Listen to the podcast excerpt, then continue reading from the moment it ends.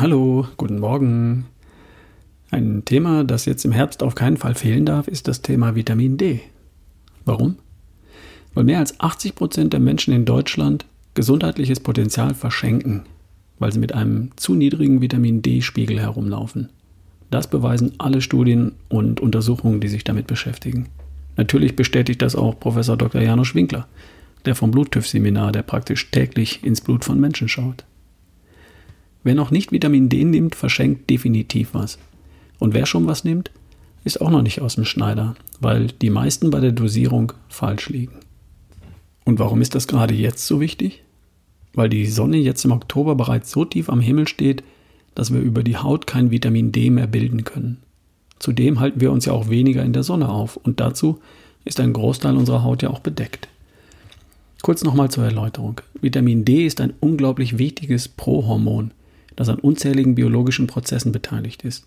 Wenn zu wenig da ist, sind wir weniger leistungsfähig und wesentlich anfälliger für eine ganze Reihe von Krankheiten, zum Beispiel auch Infektionen, was da gerade so rumgeht. Vitamin D wird in der Haut gebildet, wenn sie von der Sonne beschienen wird. Die Sonne muss dafür aber recht hoch am Himmel stehen. In unseren Breiten funktioniert das von April bis September, nicht aber von Oktober bis März. In geringen Mengen kann der Körper Vitamin D auch mit der Nahrung aufnehmen. Das reicht aber für eine gute Versorgung nicht aus. Der Körper kann Vitamin D speichern. Im Sommer steigt der Vitamin D-Spiegel daher in der Regel an und im Herbst und Winter sinkt der Spiegel wieder ab. Obwohl der Spiegel in der Regel im Sommer ansteigt, haben über das Jahr gesehen 80 Prozent der Bundesbürger viel zu niedrige Vitamin D-Spiegel im Blut und zum Ende des Winters ist dann der Tiefpunkt erreicht. Da rollt dann die nächste Grippewelle übers Land. Warum ist das so? Weil wir heute halt nicht mehr von März bis September auf dem Feld arbeiten, sondern im Büro. Und die 14 Tage Strandurlaub, die reichen halt nicht aus. Die Lösung? Vitamin D solltest du unbedingt substituieren, also als Nahrungsergänzungsmittel nehmen. Das tun ja auch Gottlob schon viele. Nur, die meisten davon liegen mit der Dosierung leider falsch, weil sie auf die Verpackung schauen und da steht 1000 IU am Tag. Und das reicht vorn und hinten nicht was auch leicht zu beweisen ist durch Messung. Es ist immer sehr erhellend, den Vitamin D-Spiegel im Blut zu messen und zu sehen, wo man denn da so steht. Wir wissen, was bei geringen Vitamin D-Spiegeln so passiert. Weniger als 12 Nanogramm pro Milliliter nennt man einen extremen Mangel. Dann kriegt man Rachitis und trägt ein sehr hohes Risiko für Osteoporose, das heißt Knochenbrechen im Alter. Weniger als 20 Nanogramm pro Milliliter nennt man einen schweren Mangel damit besteht ein hohes Risiko für Osteoporose und sehr häufig geht das mit Störungen des vegetativen Nervensystems einher. Weniger als 30 Nanogramm pro Milliliter nennt man einen Mangel. Auch hier besteht ein beträchtliches Risiko für schwache Knochen im Alter. Über 40 gilt bei uns als gut und bedeutet eine geringe Krankheitsanfälligkeit. Ein Wert von 50 bis 90 gilt als optimal und erst das bedeutet minimale Krankheitsrisiken. Bei 100 liegt die empfohlene Obergrenze im Blut. In Deutschland wird im Jahresdurchschnitt ein Wert von 16 Nanogramm pro Milliliter erreicht, im Winter 8 bis 12 und im Sommer 20 bis 24. Solche Werte bedeuten ein erhöhtes Risiko für schwache Knochen im Alter, sowie Müdigkeit, Antriebslosigkeit, unruhiger Schlaf, Muskelzucken. Kommt dir das bekannt vor? Das ist der Durchschnitt bei uns in Deutschland. Das Bemerkenswerte daran ist, dass viele von uns das für normal halten, dass man im Winter nicht so wach ist, so energiegeladen und gut drauf wie im Sommer. Dass man leichter mal einen Schnupfen kriegt. Und das stimmt auch.